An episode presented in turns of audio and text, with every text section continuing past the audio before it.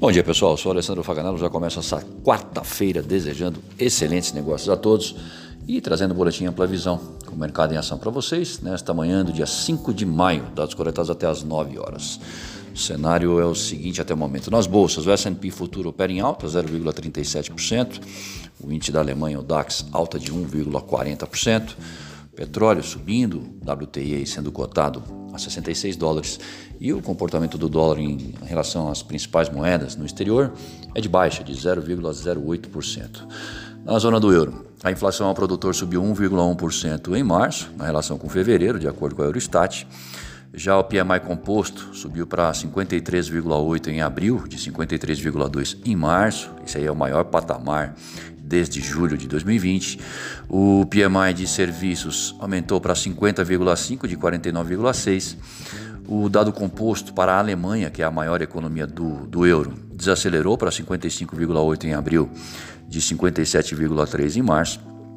E o PMI de serviços alemão voltou a se contrair, caindo para 49,9 em abril, de 51,5 em março, isso aí de acordo com a IHS Market, sempre lembrando que a marca de 50 separa crescimento de contração. Nos Estados Unidos, às 9h15 da manhã chega o relatório da ADP sobre a criação de empregos no setor privado em abril. Entre 10h45 e 11 horas é a vez do PMI composto, ênfase para a medição do setor de serviços em abril, feitas pelo IHS e o ISM. Na China, sai o PMI de serviços em abril nessa noite. E no Brasil, além da produção industrial que sai agora, às 9 da manhã, temos o PMI de serviços às 10, fluxo cambial semanal às 14h30, finalizando com o que todos esperam, às 18 horas, a decisão do Copom sobre a Selic e principalmente o seu comunicado. Bom, ontem a Janete Yellen, atual secretária do Tesouro americano que já foi chairman do Fed, disse que as taxas de juro podem subir um pouco, dado o perigo de um sobreaquecimento econômico. Posteriormente, Ellen afirmou não estar prevendo nem recomendando alta na taxa, enfim, colocou a pulga atrás das orelhas do investidor e depois tentou tirar. Jerome Powell, presidente do BC americano, comentou essa semana que o Fed está comprometido em apoiar a economia o tempo que for necessário.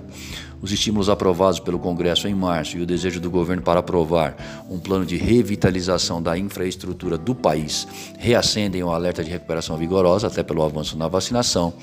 O John Williams, que é presidente do Fed de Nova York, acredita que uma recuperação plena e robusta não está garantida, portanto, ainda precisa de apoio firme da política monetária, inclusive mencionando que a compra de títulos não está criando desequilíbrios no setor financeiro. China e Japão seguem fechados devido ao feriado. Atenção para o resultado da ADP nos Estados Unidos quanto à criação dos empregos no setor privado do país em abril, já que é considerado uma prévia do payroll, que é o relatório geral portanto é importante. Agenda cheia, CPI aqui no Brasil, reformas, Copom, sobretudo no que tange seu comunicado do que pode vir pela frente. A alta na Selic em 0,75 é esperada para hoje.